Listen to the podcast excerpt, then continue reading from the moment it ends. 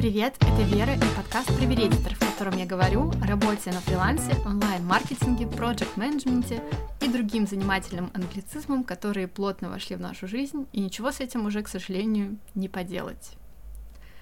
Я записываю это вступление уже в третий раз, потому что, кажется, я разучилась записывать подкасты, но ничего, сейчас я соберусь.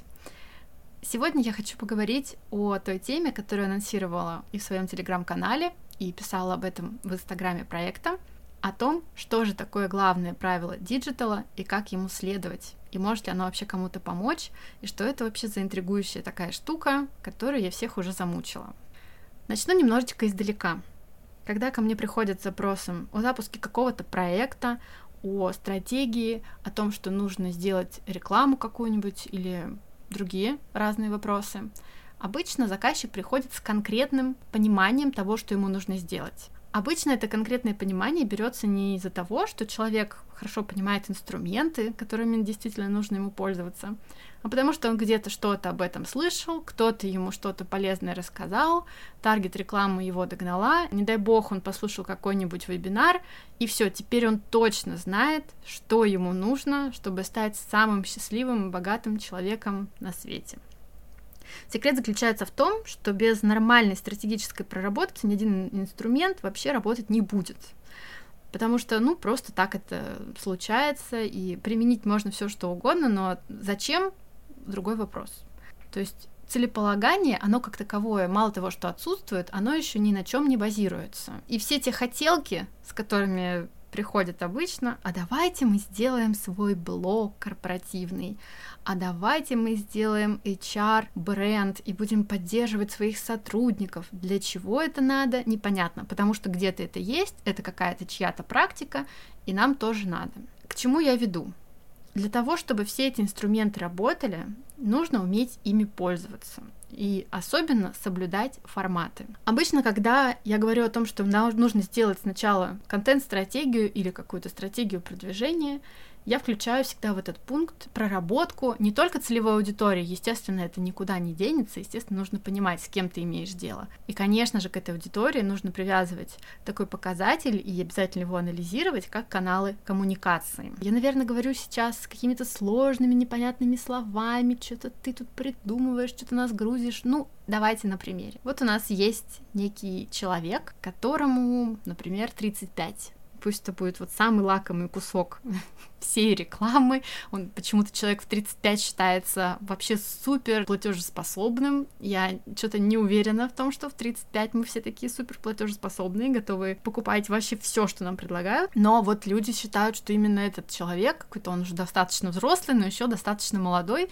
чтобы просто на прополую туда-сюда своей, значит, э, зарплатной картой там все оплачивать. И человек запускает какой-то бренд, и он говорит, нам нужен нужна страница в Инстаграме. И тут возникает вопрос, а вы уверены, что вот эти конкретные люди, 35-летние, которым вот нужен ваш проект, они вообще в Инстаграме сидят?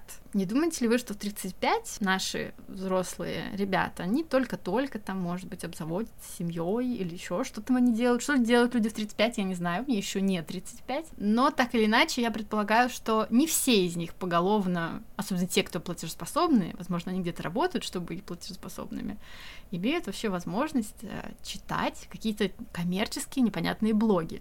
Напишите мне, пожалуйста, в комментариях, много ли вы читаете каких-то коммерческих аккаунтов, и вообще влияют они как-то на ваше желание у них что-нибудь купить или нет. Так или иначе, у всех есть Инстаграм, поэтому нам тоже нужен Инстаграм. А на самом деле, возможно, я допускаю такой момент, что нужно создать, например, не Инстаграм, а тематическую страничку на Фейсбуке. Ну, представляете, есть такие люди, которые пользуются Фейсбуком, и они прекрасно подходят под разные сегменты аудитории. А может быть, нужен не Фейсбук, а какой-нибудь аккаунт в Твиттере, потому что внезапно вот эти люди, они должны пользоваться именно вот этим приложением и тусоваться в нем. Ну и так далее. Мы находимся в ситуации, когда заказчик хочет что-то конкретное, при этом не понимая, для чего ему это нужно. Есть еще такая опасность, что человек, который соглашается ему помочь с реализацией этой его задачи, он тоже не, небольшой эксперт и начинает решать задачу, ну, как может. Ну, то есть все постят, и я пощу, все сторис, и мы сторис. Все перестали эфиры прямые проводить, и мы перестали прямые эфиры проводить. Все начали снимать 15-секундные ролики в Reels, и мы тоже будем это делать. И так далее. Они не разбираются с полноценным функционалом. Многие магазины до сих пор сидят с неоформленным магазином, например, в Инстаграме, которые думают, что будут там продавать что-то. Но это другое, сейчас не об этом. И есть еще такая штуковина, которая называется формат.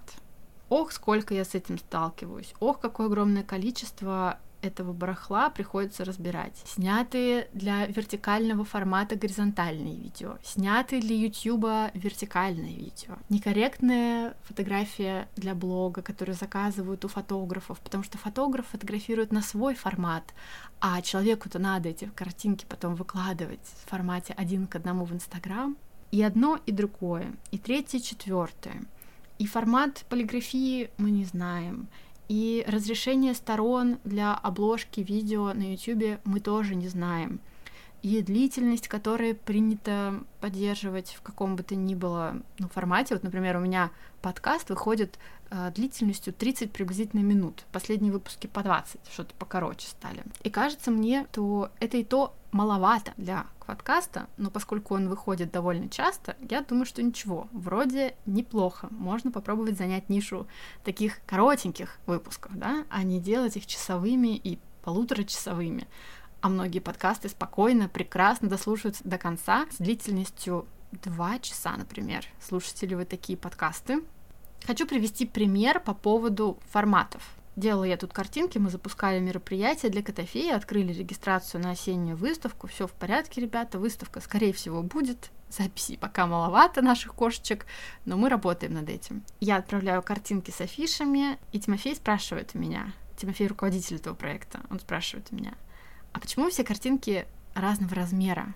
И, конечно же, ответ здесь вот в чем. Для каждой платформы свое соотношение сторон, свой максимальный вес файла, своя оптимизация под мобильные устройства и десктопы и так далее, и так далее, и тому подобное. Кто должен это все знать? Заказчик? Нет, заказчик не должен. Это должен знать человек, который публикует материал и который отвечает за то, чтобы все выглядело, ну, нормально. Вот, например, я узнала, что если у твоего сайта картинка изначально прямоугольная, то на миниатюрке в Телеграме она будет выглядеть как квадратик. Поэтому одну картиночку мне придется теперь переделывать. Просто потому, что, ну вот, сори, не очень красиво она выглядит на миниатюрке. Точно так же, кстати, я недавно узнала, что изменился формат обложки в сообществе ВКонтакте. То, что вообще казалось бы, зачем это менять, если вы это уже только что недавно новое придумали. Ну вот, мы тут встретились с таким удивительным фактом, что эту обложку мне тоже нужно будет переделывать, потому что выглядит она неадекватно. Еще один пример. Мы записывали видео для того, чтобы разместить их в IGTV, то, что называется IGTV, Instagram Television, вот эти долгие форматы. И сняли его горизонтально. Я говорю, не надо снимать видео для IGTV горизонтально, это вертикальный формат, и он требует того, чтобы он сразу изначально был запланирован вертикальным. Ничего страшного, мне сказали, телефон перевернут. Конечно же, полноценной статистики я не видела, но количество просмотров у такого ролика, где нужно поворачивать телефон в том формате, где обычно его не поворачивают, статистика просмотров и досматривания до конца гораздо меньше, чем у тех видео, которые по формату этого раздела, да, Инстаграма предполагают, что видео будет вертикальным. Еще один пример таргетированная реклама. Ну тут просто миллион всяких вариаций. Это все, что связано с форматом создание макетов для рекламы, шаблонов каких-то для рекламы. В июле рассказывала, как у меня начали предлагать мне отредактировать макеты, потому что они недостаточно элитно выглядели. К сожалению, меня не удалили. Ну, к сожалению, для них, к счастью для меня, меня не удалили из-за этого Facebook менеджера. Ну, там у нас просто завершился проект, мы расходились нормально, но меня почему-то не удалили из администратора Facebook менеджера и наняли сейчас другого таргетолога. Так вот, там сейчас такие макеты, что что-то мне хочется спросить, а заказчик реально ими доволен, и он считает, что вот такие ему макеты были нужны, потому что по сравнению с моими они не просто выглядят ужасно, ну, которые совсем не понравились тогда заказчику, если вы помните. Они, в общем, судя по результатам рекламной кампании, стоят огромное количество денег за клип и вообще неэффективны. И если бы этот человек, который запускает рекламу, знал принципы работы с фотографией, с версткой хотя бы базовой, то точно никаких таких ошибок не было бы. Я считаю, что главное правило диджитала — соблюдать форматы. Если вы приходите в Твиттер, не надо пытаться размещать текст на картинках и писать длинные простыни текста туда. Пишите, сколько положено символов, укладывайтесь в формат. Если вы хотите делать короткие видео, используйте рилсы, используйте ТикТок в конце концов, но не надо загружать короткие видео до двух минут на YouTube. Это просто бесполезно. Если вы хотите завести канал в Телеграме, вы должны понимать, что там своеобразный набор аудитории, и нужно пользоваться другими методами, не такие, как обычно используются в других сетях для, например, набора подписчиков. Одно, другое, третье, четвертое, и все это, конечно же, нужно держать в голове. Но вот вопрос, должен ли держать это в голове заказчик? Конечно же, нет. Это должен понимать специалист, человек, который, собственно, и работает в диджитале, и который знает кучу вот этой бесполезной, на первый взгляд, информации, но по факту когда дело доходит до публикации какого-то конкретного материала, все проходит, ну, казалось бы, ой, как здорово, оно само. Нет, ребят, это не оно само.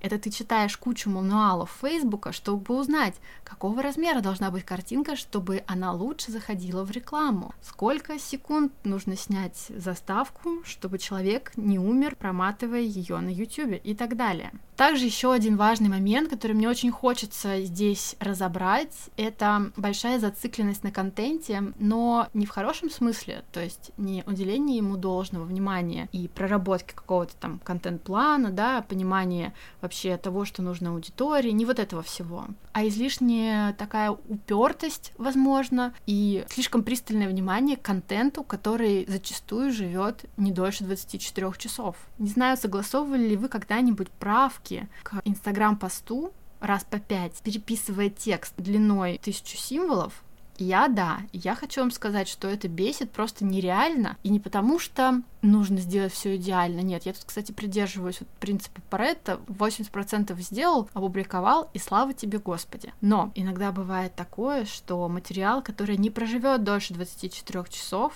на его создание приходится больше 24 часов рабочего времени. Адекватно ли это? Нет, я так не считаю. В общем, дорогие друзья, хочу резюмировать этот блок информации тем, что если вы хотите быть в онлайне, вы должны понимать, как правильно быть в онлайне. Нужно читать информацию в апдейтах Телеграма, когда он присылает вам информацию о новых функциях. Там, между прочим, много чего интересного появляется с каждым обновлением. Я что-то очень сомневаюсь, что кто-то вообще хоть раз это читал. Очень рекомендую вам читать английскую версию этих правил. У меня стоит учетка телеграмма на английском. Не знаю, так почему-то с самого начала случилось, и мне почему-то так удобнее. И вот что я вам хочу сказать. Шутки в локализованной русской версии обновлений и в английской версии очень сильно друг от друга отличаются. Если вам кажется, что да что там в компьютере сидишь, кнопки нажимаешь, ну, в общем на самом деле это не так. Это же самое связано с созданием полиграфии и материалов, ну, например, систематизации, когда, да, какие-то бизнес-процессы ты описываешь. Нужно просто понимать, как это делать, нужно уметь пользоваться инструментарием площадок, в которых ты работаешь. Если что ты взялся делать презентацию, ну, научись тоже пользоваться, научись выравнивать, научись, я не знаю, там, вставлять одно с другим, рисовать свои какие-то фигуры или там придумывать какие-то классные элементы, документы, что-нибудь такое. Если ничего не можешь, ну сходи на Pinterest и просто вдохновись и сделай классно. Можно ли смешивать форматы, нарушать их? Конечно, да. То есть я не скажу, что это строгий запрет, но нужно очень хорошо понимать, зачем ты это делаешь. То есть тут тоже на первый взгляд, на первый план выходит целеполагание, которое говорит вам о том, что я нарушаю эти правила, но я их нарушаю, потому что я знаю, для чего я это делаю. Расскажите, бывало ли у вас такое, что вы заходили на какую-то площадку и вообще не понимали, как там и что делать? Как там разобраться? Может быть, у вас бывали ситуации, когда вы что-то сделали не так, они были курьезными или, может быть, привели к каким-нибудь фатальным последствиям? Последствиям, мало ли что. У меня тоже такое случается, ничего страшного в этом, конечно же, нет, но нужно внимательно все перепроверять, изучать и читать справку. Ох, обожаю читать справку, всем очень советую читать справку. Очень крутая справка у Гугла. Всем, кто не умеет пользоваться Excel, вам туда. Очень крутая справка у Фейсбука. Всем, кто не понимает вообще, как пользоваться всеми этими группами, как оформлять страницы, как там настраивать услуги, вам туда. Такая же клевая, поскольку это Facebook, справка у Инстаграма появилась. Она даже русифицированная там есть в некоторых местах, тоже можно почитать. И у всего-всего-всего есть, по сути, своя справка, нужно ей пользоваться. А если даже справка вам не помогает, ну, гуглите, что делать. Пользуйтесь поиском, смотрите на YouTube и всячески развивайте себя, потому что без этого, ну, просто не успеть. И это тоже очень большая часть работы диджитал-специалиста, не просто там знать, как составить себе какую-то одну шпаргалку, но постоянно эти знания и эту новую информацию каким-то образом апдейтить, то есть обновлять, потому что форматы меняются, и ни одна шпаргалка, на самом деле, которая находится в Гугле по поиску, какой формат обложки Google формы, вы ее не найдете, этой информации там просто нет. Вот я теперь выяснила, какого формата обложка в Google формах, потому что я подбирала это на глаз по старому шаблону, где раньше были данные, но новых данных не появилось, к сожалению, даже в официальной справке Гугла. Все обновляется очень быстро. Банковские приложения. У вас не бывало такого, что вы открываете приложение своего банка, а там опять какие-то новые кнопки, и вообще не понять, куда нажимать, чтобы просто перевести маме за корм кота или что-нибудь такое? Нет, не было у вас. У меня вот такое постоянно случается. Это меня страшно раздражает, потому что я очень ретроградный человек. Очень странно, как это, конечно, сочетается с тем, что мне постоянно приходится все знания свои вот эти апдейтить, всю информацию постоянно поднимать новую. Но что поделать, такая работа. На этом, наверное, тему про главные правила Digital я хочу завершать, но это, конечно же, не конец выпуска, потому что сейчас я буду рассказывать о том, как прошла моя прошлая неделя, почему не вышел выпуск в четверг в прошлый, и что вообще, как дела. Если вы помните, я говорила в выпуске о том, что дальше будет с моими проектами, что я готовлюсь их завершать. И, в общем, ровно этим я и занималась всю неделю. У меня сегодня опять, кстати говоря, дедлайн, потому что я что-то стала хотеть все тянуть до дедлайна, до последнего. Но я думаю, что я успею. Если не успею, просто не буду спать до утра как в университете прямо, когда ничего не учишь, а потом перед экзаменом начинаешь в истерике вспоминать, что там вообще было нужно и зачем я вообще туда собираюсь завтра пойти, что мне там нужно будет делать. Начала готовить почву для расставания со своим спикером, прямо уже так намекнула ему непрозрачно, что ой-ой-ой, подумываю, что делать. Также завершаю копирайтерские свои все проекты, которые связаны с аксессуарами. Там еще пока разговоров никаких не было. Завтра как раз у меня состоится телефонный разговор, и я начну эту тему обсуждать. Все остальное, мебель моя хочет меня просто извести, видимо, так, чтобы я вообще перестала быть человеком. То есть у них, видимо, какая-то теперь миссия меня довести до белого коленя, но ничего, я с этим справлюсь, на крайний случай заблокирую, боже, что делать. Но у нас там все, мы все материалы сдали, они теперь просто вот хотят продолжать со мной все общаться, общаться. Пытаются люди получить еще какую-то пользу от меня в таком не очень корректном ключе, со мной разговаривая. Ну, хотят, пусть. Получится ли у них? Вряд ли. Спасибо всем вам большое за то, что спрашиваете, когда будет новый выпуск, за то, что слушаете. Может быть, вы переслушиваете что-то. Я вот переслушала пару старых выпусков, и они мне очень понравились. Спасибо вам большое за то, что подписываетесь на меня на площадках подкастов, чтобы ничего не пропустить, потому что анонсы выходят, ну, как получится, в общем. Расскажите, какие у вас были истории про ошибки с форматами в диджитал, бывали ли они вообще, изучаете ли вы справку, умеете ли вы с ней работать, писали ли вы когда-нибудь, может быть, сами какие-нибудь мануалы, как вообще работать, инструкции с разными форматами и материалами. У меня такое, например, было. А сейчас буду с вами прощаться, но ненадолго, буквально до следующего выпуска.